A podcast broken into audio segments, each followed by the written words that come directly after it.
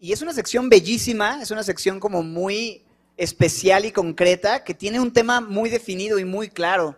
De hecho, toda la carta de, Juan está realmente enfocada y centrada en, en una verdad y en un tema principal. Es interesante porque alrededor de 50 veces, 50 veces en cinco capítulos, encontramos este tema mencionado o, repetido, y es el tema del, ¿qué cosa? El amor. De hecho, Juan es conocido como el discípulo, ¿te acuerdas? Amado o el discípulo del amor. Eh, a, a mí me encanta pensar en qué tan cerca de Jesús estaba Juan, porque uno puede elegir hasta dónde quiere llegar con el Señor. Piénsalo de esta manera. Habían alrededor de, no sé, 10 mil personas, 15 mil personas, 20 mil personas que disfrutaron el milagro de la multiplicación, ¿verdad? Porque dice el texto que había 5 mil, sin contar a las mujeres y a los niños. Entonces, estamos hablando de más de 10 mil personas seguramente que estaban disfrutando del milagro, ¿no? Pero cualquiera puede acercarse y pedir un milagro de Jesús y escuchar y simplemente pasar como uno más desapercibido en la multitud. Hay otro grupo más reducido de esos miles, que era un grupo de 70 personas que seguían a Jesús y que fueron enviados por Jesús a diferentes lugares para anunciar el reino de Dios. El grupo de los 70, y es un grupo quizá un poco más reducido, pero de esos 70 había un grupo todavía más reducido. ¿Te acuerdas cuántos eran? 12, los 12 apóstoles, gente ya más cercana, los 12 de Jesús, que estuvieron con el Señor y eran los que se encargaron de llenar las cestas con la comida que sobró y el Señor les explicaba las cosas de una manera más íntima. Cuando estudiamos las parábolas, era a los discípulos a quienes les explicaba lo que significaban las parábolas. Mientras la multitud se iba, ellos tenían un entendimiento más cercano y personal. También esa es una posibilidad para los que estamos cerca del Señor, quedarnos con Él para preguntar, para entender. No solamente ser de la multitud, ni los 70, sino quizá de esos 12 y de esos doce todavía había un grupo más reducido de tres. ¿Te acuerdas que había tres? Hugo, Paco y Luis. No, no es cierto. Los jóvenes no saben de qué hablo, pero... Pero estos tres que probablemente eran como que los más latosos y por eso los tenía cerca el maestro, como que a veces el maestro hace eso, ¿no? Es como una técnica ahí de tener a los más latosos cerca de ti, como para... Tú sabes. Y estos tres eran, ¿te acuerdas quiénes? Juan, Jacobo y Pedro, ¿verdad? Pedro, Jacobo y Juan. Y Juan y Jacobo eran llamados y apodados hijos del trueno, porque tenían un carácter intenso. Después Jesús hizo una obra en Juan y, cambió un poquito ahí el asunto. Pero de estos tres que fueron quienes Jesús llevó al monte de la transfiguración, con quienes Jesús tuvo conversaciones bastante profundas, de esos tres todavía había no, no, no miles, no setenta, no doce, no solo tres, sino había uno uno que dice la Biblia se recostaba en el costado del Señor Jesús, que estaba cerca de su corazón. ¿Quién era? Juan. Juan, el discípulo amado. Entonces, me encanta pensar en eso. ¿Hasta dónde quieres estar cerca de Jesús? Multitudes, eh, un grupo grande de seguidores, discípulos, discípulos latosos, o, o discípulos amados, ¿verdad? Cerca de su corazón. La puerta está abierta para acercarnos a Él con confianza. Jesús dijo, todo aquel que a mí viene, yo no lo echo fuera, yo te voy a recibir. Entonces, piensa en eso. ¿Cómo puedo estar cerca de Jesús? Guarda mi palabra, atesora mi palabra, medita en mi palabra de día y de noche y vas a ser como un árbol plantado junto a corrientes de aguas que da su fruto a su tiempo y su hoja no cae y todo lo que hagas prosperará mientras tenga el fin de dar gloria a Dios, porque Dios no está comprometido con nuestros planes y propósitos egoístas, ¿verdad?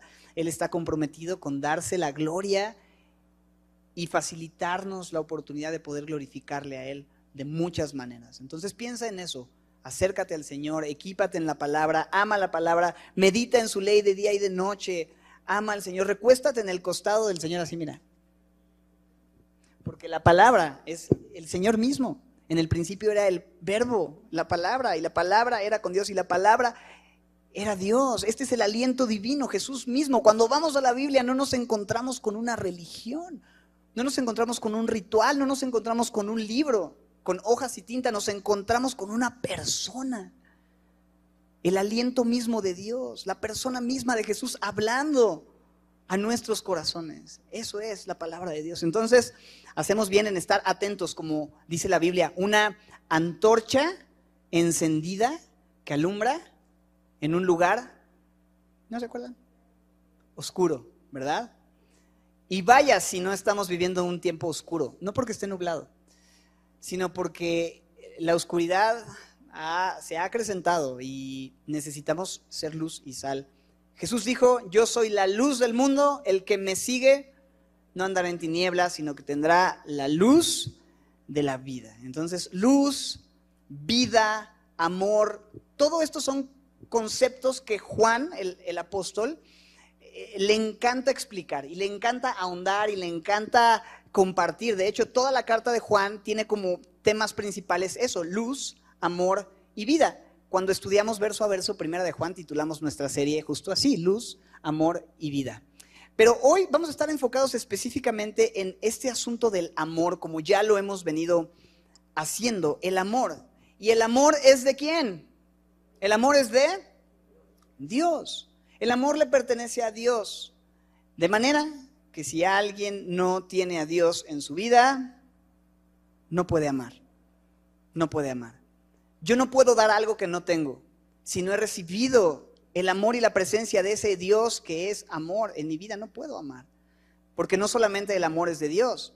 La Biblia nos deja saber que Dios es amor. Dios es amor. Leamos el verso 8. El que no ama no ha conocido a Dios porque Dios es amor. Y luego en el verso 9 vimos la demostración del amor de Dios para con nosotros. En esto se mostró el amor de Dios para con nosotros, en que Dios envió, ¿qué dice el texto? A su Hijo unigénito al mundo para que vivamos por Él.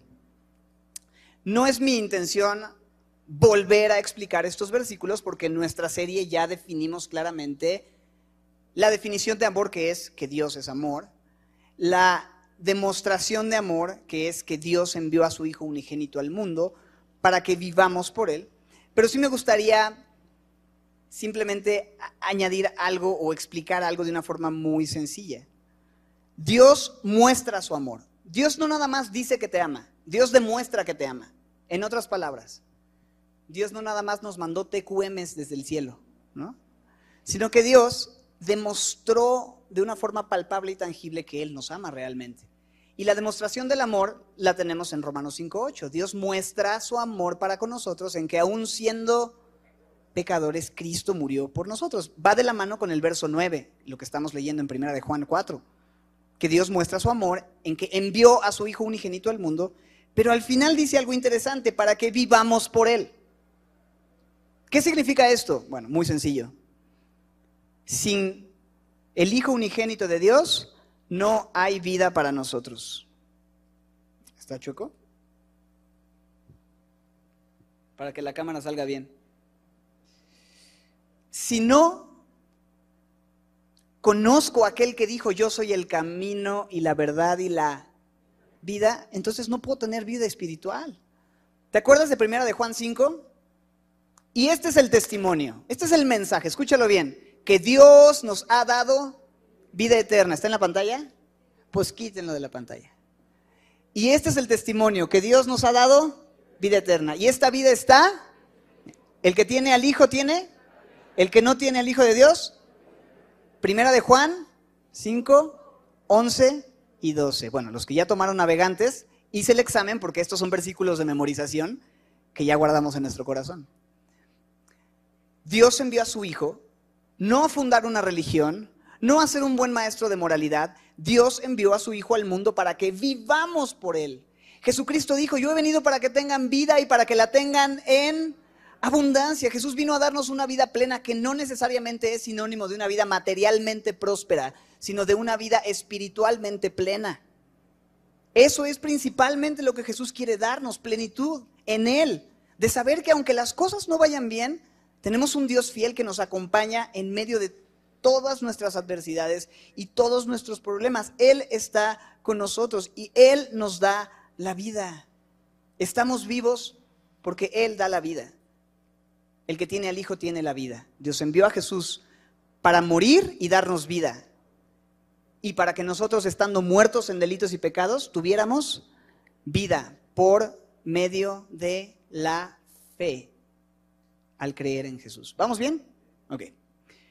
No solamente esta frase al final del versículo 9 significa que la vida está en Jesús, que sin Jesús no hay vida permanente, que sin Jesús no hay vida eterna. Dice, para que vivamos por Él. Y yo entiendo también que esto se refiere al hecho de que Él es ahora la razón de nuestra vida.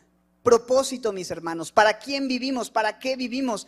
Dios envió a Jesús para que vivamos por Él. No para que vivas por tu trabajo, o para tu trabajo, o para tu familia, o para tu felicidad, o para tu satisfacción, o para tu lo que sea, sino para que vivamos por y para Él. Romanos 11:36, porque todo es de Él, por Él y para Él, a Él sea la gloria. Y eso incluye nuestras vidas. Si Dios envió a Jesús al mundo es para que no desperdiciemos nuestras vidas viviendo egoístamente, solamente pensando en nuestra satisfacción. Dios envió a su Hijo para salvarnos de vivir vidas desperdiciadas, centradas solamente en lo que yo quiero, en el aquí y en el ahora. Dios envió a su Hijo para darnos una vida plena que consiste esencialmente en vivir por Jesús, en todo lo que hago. No solamente es morir por Él, hablamos de mártires, ¿no? Y es muy ejemplar y muy em, impactante ver a gente que está dispuesta a dar su vida por Jesús, que son torturados, que son aserrados, que son perseguidos por causa del Evangelio, cosas que nosotros estamos quizá muy lejos de ver por la cultura y el lugar donde vivimos. Pero si hubiera algún momento en el que tuviéramos que escoger entre vivir y morir por seguir y confesar a Jesucristo, déjame decirte algo, eso no va a suceder por arte de magia. Si una persona no está dispuesta a primeramente vivir por Él, ¿qué te hace pensar que estará dispuesto a morir en un momento por Él? Porque morir lo haces en un momento, pero vivir es lo complicado. El morir por Él puede ser algo que suceda de un momento a otro, pero vivir es una decisión que se toma día a día. Y Dios nos está llamando a entender eso. Dios no quiere solamente que estemos listos para morir por Él. Señor, yo mi vida daré por ti, ¿no? Como decía Pedro. Lo que el Señor quiere es que aprendamos a vivir por, en el día a día, en considerarle en todos nuestros caminos, en rendir nuestro corazón a su voluntad y no mi voluntad. Hágase tu voluntad, no la mía. Y eso implica constantemente estar regresando en oración a Él, en rendición a Él, si Él murió por todos, segunda de Corintios 5:14, luego, pues nosotros morimos con Él. Y Él por todos murió, verso 15, para que los que viven, ¿alguien aquí vive? ¿Alguien aquí tiene vida? Bueno, los que viven ya no deben vivir para quién? Para sí, sino para aquel que murió y resucitó por ellos. Nuestras vidas son por Él. Dios envió a su Hijo al mundo para que vivamos por Él. Tenemos vida por Él, somos llamados a vivir por Él. Y déjame decirte otra cosa, no hay un gozo más pleno y más grande que vivir por Él. Nada se compara con la satisfacción de que todas tus decisiones el día a día, en tu trabajo, en la escuela, en tu casa, con tu familia, sabes que estás ahí porque Dios te puso ahí. Sabes que Dios te está dando una oportunidad porque Él es quien ama a la gente con quien estás y Él quiere usarte como un canal de bendición y puedes ser usado por Él porque eres de Él, por Él y para Él. Y ese gozo y esa paz y esa satisfacción es algo que solamente puedes disfrutar cuando entiendes que el propósito de tu vida es hacer todo para la gloria de su nombre. Colosenses 3, 17, todo lo que hagas de palabra, de hecho, hazlo todo en el nombre del Señor Jesús y da gracias a Dios. Verso 23, y todo lo que hagas, hazlo de corazón como para el Señor. ¿Qué dice? Y no para los hombres. Dios envió a su Hijo al mundo para que vivamos por Él. Bueno, tenía la intención de solo recapitular, resumir y concluir lo que la semana pasada y las semanas anteriores vimos, que es la definición del amor. ¿Cuál es la definición del amor? Dios es amor. ¿no? la demostración del amor. Dios mostró su amor en que Él envió a su Hijo al mundo para qué? Exacto, para que vivamos. Si a estas alturas no me pueden contestar, en vano me aventé toda la introducción. Pero veo que sí pusieron atención. Y llegamos al punto, verso 10. La consistencia o la esencia del amor. Es lo que podemos observar en este texto. Va a ser muy breve, es solo un versículo. No quiero marearlos, aparte hace hambrita. Entonces, ténganme paciencia solo un poco y quédense conmigo, pero miren, la esencia del amor, versículo 10. En esto consiste el amor, dice primera de Juan 4:10. Vamos a leer el versículo y después voy a orar para explicar de una manera breve este texto. Dice así, en esto consiste el amor, no en que nosotros hayamos amado a Dios, sino en que Él nos amó a nosotros y envió a su Hijo en propiciación por nuestros pecados. Señor, estamos dispuestos para recibir tu palabra con humildad el día de hoy. Este texto y este versículo digno de no solo memorizar, sino realmente abrazar y creer con todo nuestro corazón, Señor, porque es por esto que sabemos que tú realmente nos amas, la esencia del amor contenida en un versículo.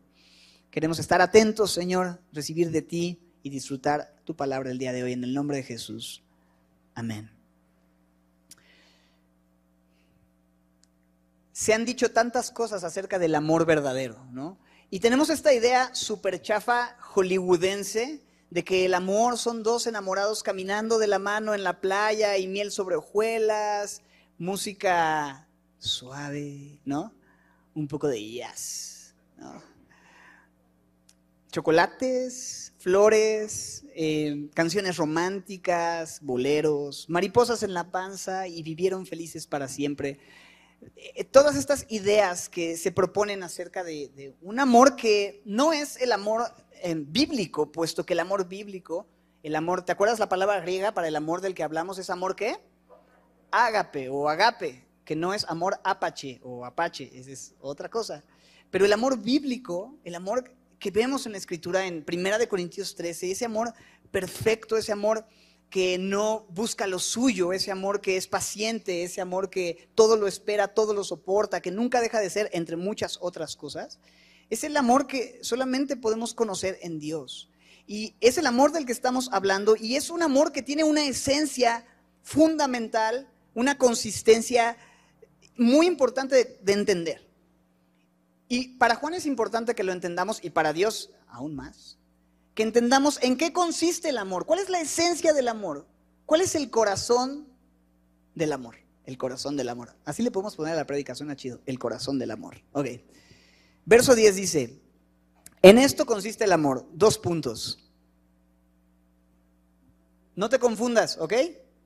Es en esto, no es Hollywood, no es película romántica, no es maripositas en el estómago, no, no, no. La Biblia nos dice en qué consiste el amor. ¿Qué dice? En esto consiste el amor. Y comienza diciendo, no en que nosotros hayamos amado a Dios. Vamos a llegar hasta ahí. La definición es, más grande que eso, pero la primera parte de la definición nos deja saber algo importante. Para empezar, me gusta que Juan, para explicar algo, te tiene que decir no solamente lo que es, sino que te tiene que decir lo que no es. ¿Te ha pasado que para explicar algo tienes que decirle, oye, pero no es así, ¿no? De repente, como músico, eh, estás ensayando y, tienes quizá la dirección de la banda y estás esperando que alguien toque de una manera y le dices, mira, el ritmo que vamos a hacer no es como una cumbia, ¿ok? Es, eh, o sea, sí tiene ritmo, pero no es como una cumbia, ¿no? Y, entonces es más bien como, y ya le explicas, jazz. De cómo te fuiste de la cumbia al jazz, quién sabe, ¿no? Pero a veces tienes que aclararle a ciertos músicos que no metan ritmos raros. Eh, chiste local, pero todo bien. A veces tenemos que para a veces para entender lo que algo es necesitamos comenzar entendiendo lo que no es y la Biblia nos dice, el amor no es. ¿En qué no consiste el amor? Bueno, déjame ponerlo así de claro. No consiste en que nosotros amemos a Dios. Esto es una bomba atómica, mis hermanos, porque el mensaje que hemos escuchado en la religión cristiana de toda la vida es tienes que amar a Dios, tienes que portarte bien, tienes que agradar a Dios, tienes que ser... ¿Hay un lugar para eso? Sí, pero no es el fundamento. En eso no consiste el amor. Si el amor es el centro de todo y tenemos que entender lo que es el amor verdadero para vivir en amor, necesitamos comenzar entendiendo que no se trata de que yo ame a Dios, que no se trata de que yo haga algo. El énfasis del el verdadero amor está puesto no en que yo haya amado a Dios. Para empezar, ¿quién puede amar a Dios? ¿De qué corazón pueden hacer un amor genuino por Dios así, simplemente sin más decir, ok, voy a amar a Dios? La Biblia dice que nosotros estamos muy lejos de amar a Dios, que el corazón del hombre es engañoso y perverso. Hay engaño y perversión en el corazón humano. En Romanos 3:10 nos dice que no hay justo, no hay ni aún uno que sea justo, no hay quien entienda, no hay quien, ya no digas ame a Dios, verso 11, no hay quien qué, busque a Dios, todos se desviaron, nos hemos hecho inútiles, no hay quien haga lo bueno, no hay ni siquiera uno. Aquello a lo que tiende nuestra naturaleza no es a amar a Dios, sino a huir de Dios, porque no tenemos la capacidad de amarle, aunque quisiéramos. Romanos 8 nos dice que los designios de la carne, o sea, para donde la carne tira, es no para amar a Dios, ¿verdad? Tu carne, tú y yo, lo que somos en nuestra esencia, lo que anhelamos y lo que nuestro corazón nos pide no es amar a Dios, sino que somos qué? Enemigos. La carne es enemiga, enemistad contra Dios. No se puede sujetar a la ley de Dios y para acabar pronto tampoco pueden. O sea, aunque quieras, no puedes porque tu naturaleza caída está incapacitada para poder amar a Dios. Y los que viven según la carne no pueden, ya no digas amar, ni siquiera agradar. Versículo 8. Los que viven según la carne no pueden agradar a Dios. Entonces, no podemos agradar a Dios, éramos enemigos, nuestra carne no busca a Dios y aún así Él nos ama. Qué importante establecer eso como fundamento. El amor no consiste en lo que yo hago, la vida cristiana no empieza conmigo. Alguien podría decir, no prediques eso, Raúl, porque la gente que escuche esto, pues ya no va a querer amar a Dios, van a hacer lo que quieran. Diles que Dios los ama, pero también diles que ellos tienen que portarse bien. Déjame decirte, mi Biblia dice que el amor no es que yo amo a Dios. Sí, voy a responder, pero no puedo pasar a ese punto sin que primero nos quede bien claro, el amor no es que nosotros amemos a Dios. ¿Y qué descanso trae esto a nuestras vidas? Porque somos tan cambiantes. ¿Te imaginas que el amor dependiera de que yo ame a Dios? Y es que hay días en los que uno se siente que quiere leer la Biblia y orar y en la alabanza levantas tus manos y lloras con la enseñanza y, estás ardiendo por Cristo, pero hay otro día en el que simplemente estás distraído y no tienes ganas de leer tu Biblia y estás como que en otra onda o te amas más a ti mismo o estás buscando lo tuyo. ¿Y te imaginas si dependiera de que yo ame a Dios? ¡Qué miedo! ¡Qué inestabilidad! Mi relación con Dios dependería de que, pues bueno, un día me siento que sí estoy amando y otro día, pues como que no tanto y entonces a veces siento que sí amo y a veces que no y hay una inestabilidad y, y una contradicción constante, pero el hecho de que el amor no dependa de que yo ame a Dios, sino de que Él me amó a mí, permite que mi relación de amor con Él sea constante, sea permanente, sea inmutable, sea firme. Y ese amor me va a llevar a amarle como una respuesta. Pero, primera de Juan 4.19, primera de Juan 4.19, nosotros le amamos a Él porque Él nos amó primero. Él nos gana siempre. Él te convocó a ti, Él te invitó a ti, Él te salvó a ti, Él te llamó a ti, Él te hizo tuyo. Suyo, perdón. Él te hizo suyo. Ni tú ni yo escogimos a Dios, ni amarle, ni podíamos. Si estás aquí y eres amado, eso es lo que te permite ser cristiano, venir a este lugar, leer tu Biblia, amar a tu prójimo, eso es una respuesta. Pero tú no iniciaste la obra, ninguno de los que estamos aquí. ¿Se entiende? Perdón que sea tan enfático, pero es absolutamente esencial y nos han vendido tanto otra versión del amor que necesitamos alinear nuestro corazón y a la verdad de que no consiste en que nosotros amemos a Dios, sino en que, mira la frase del verso 10, primera de Juan 4, 10, sino en que Él Él nos amó a nosotros.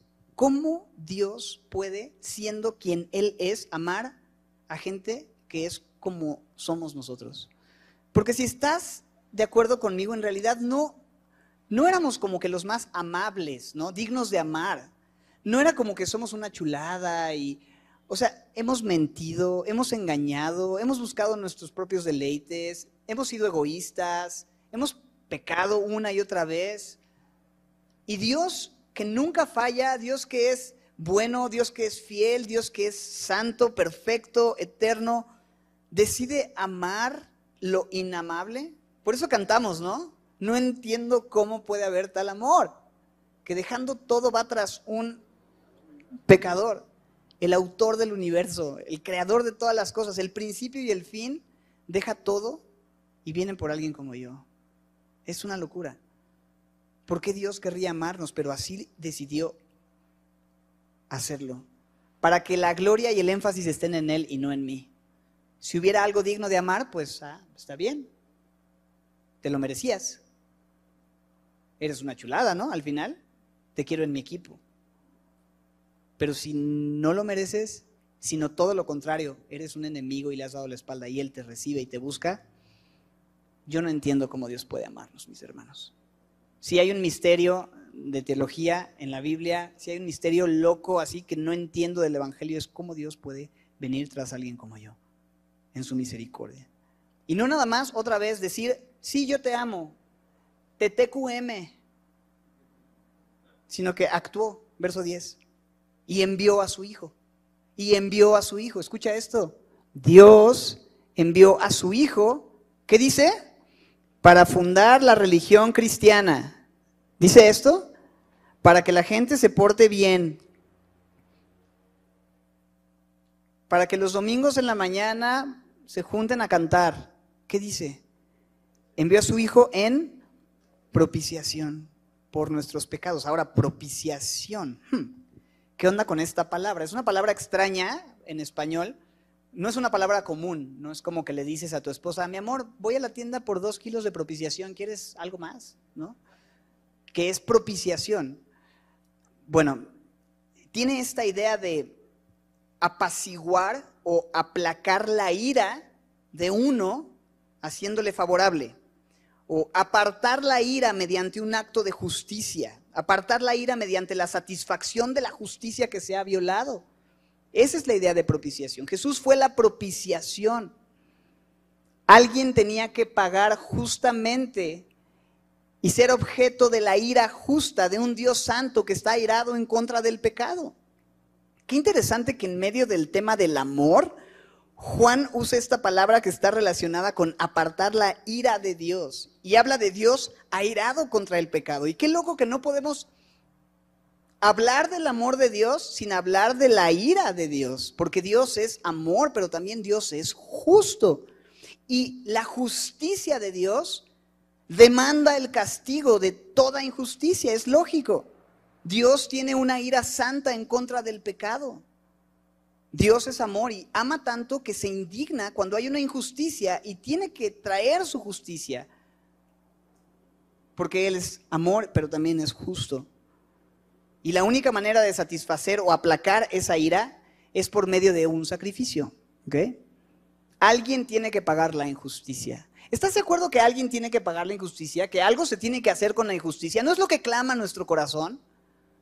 Eso está en nosotros. Ahora imagínate, nosotros que somos injustos y pecadores, queremos justicia, ¿cuánto más un Dios santo y bueno y amoroso anhela justicia y va a traer justicia y trajo justicia? ¿Cuál es el asunto? Cualquier ofrenda o sacrificio que el hombre pueda ofrecer para aplacar la ira de Dios es insuficiente. El hombre es totalmente incapaz de satisfacer la justicia de Dios a menos que pase la eternidad separado de Dios en el infierno. Es la única manera, bueno, no es la única manera, pero lo que quiero transmitir es que no hay sacrificio, servicio, ofrenda que el hombre pueda traer para apaciguar la ira de Dios y satisfacer su justicia perfecta, aparte de la obra de Jesús. La única satisfacción, la única propiciación que es aceptable y que reconcilia al hombre con Dios es la que Él mismo efectúa al derramar su juicio justo en contra del pecado y lo hace derramando su ira. ¿Te acuerdas de Jesús diciendo si es posible que pase de mí esta copa? ¿De qué habla? De la copa de la ira de Dios que él había de beber. Pero no hay una respuesta de decir, ok, no, no, que pase la copa, sino que el silencio de Dios le deja saber, vas a beber la copa.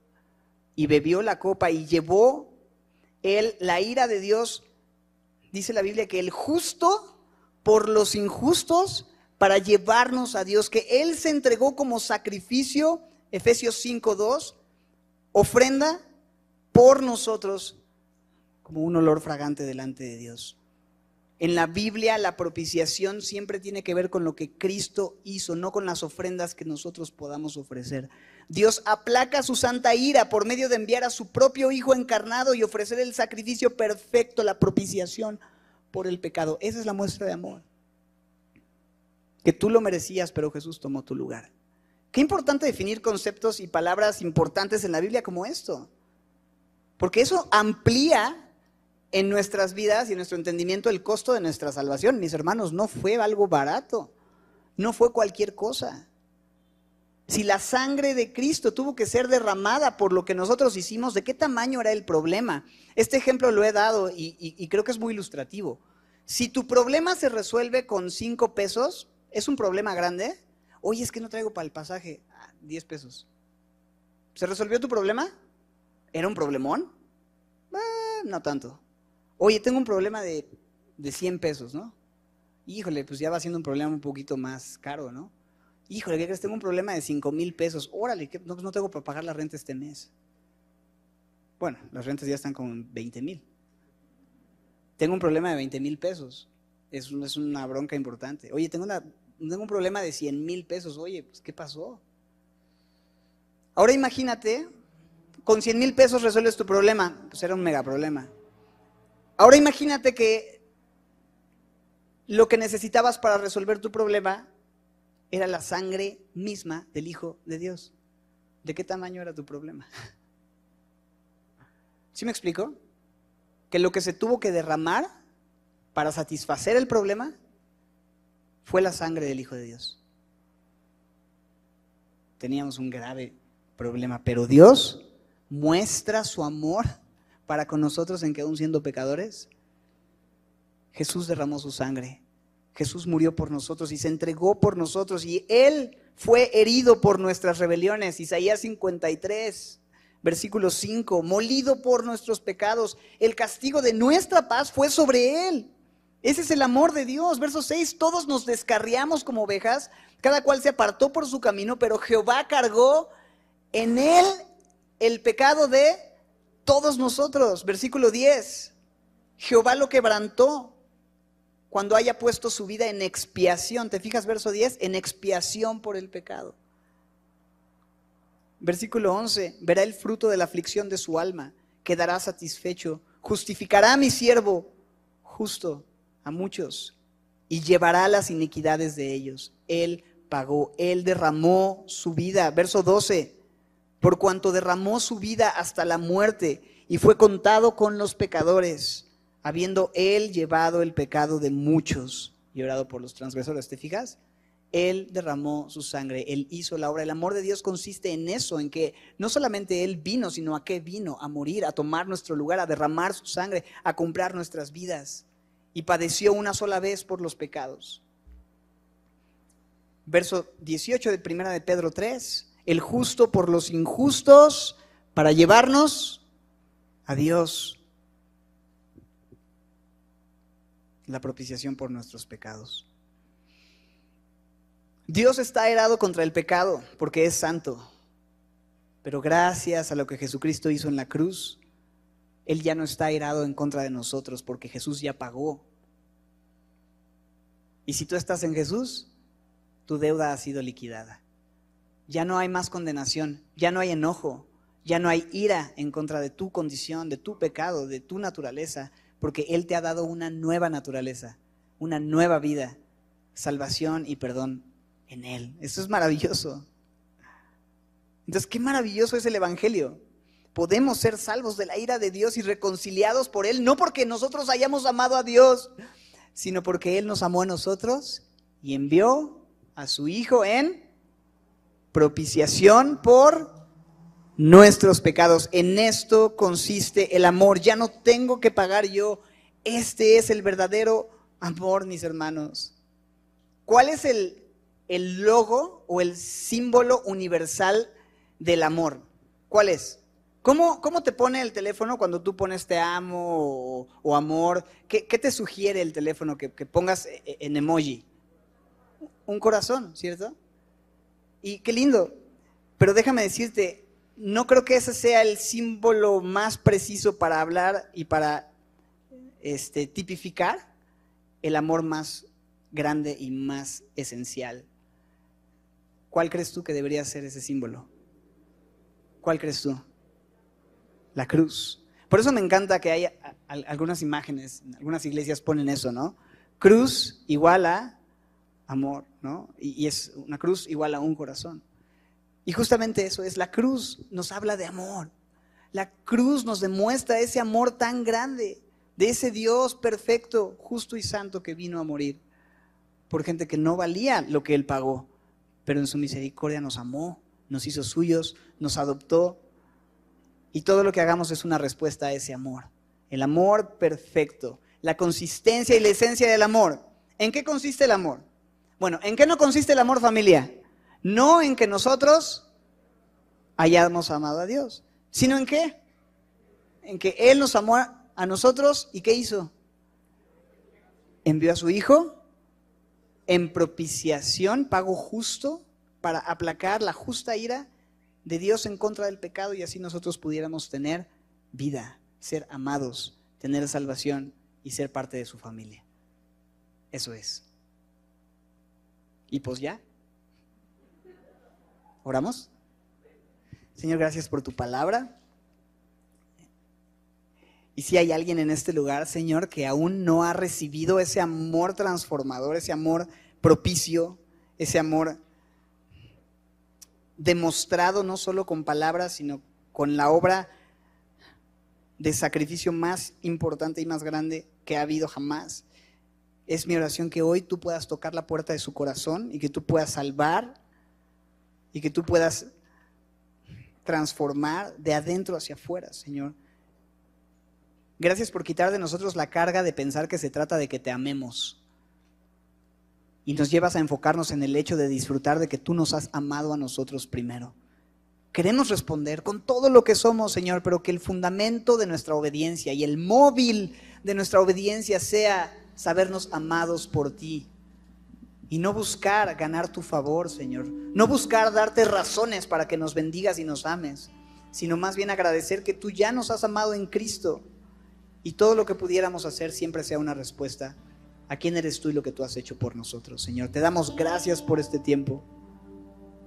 Te bendecimos y te adoramos. En el nombre de Jesús. Amén.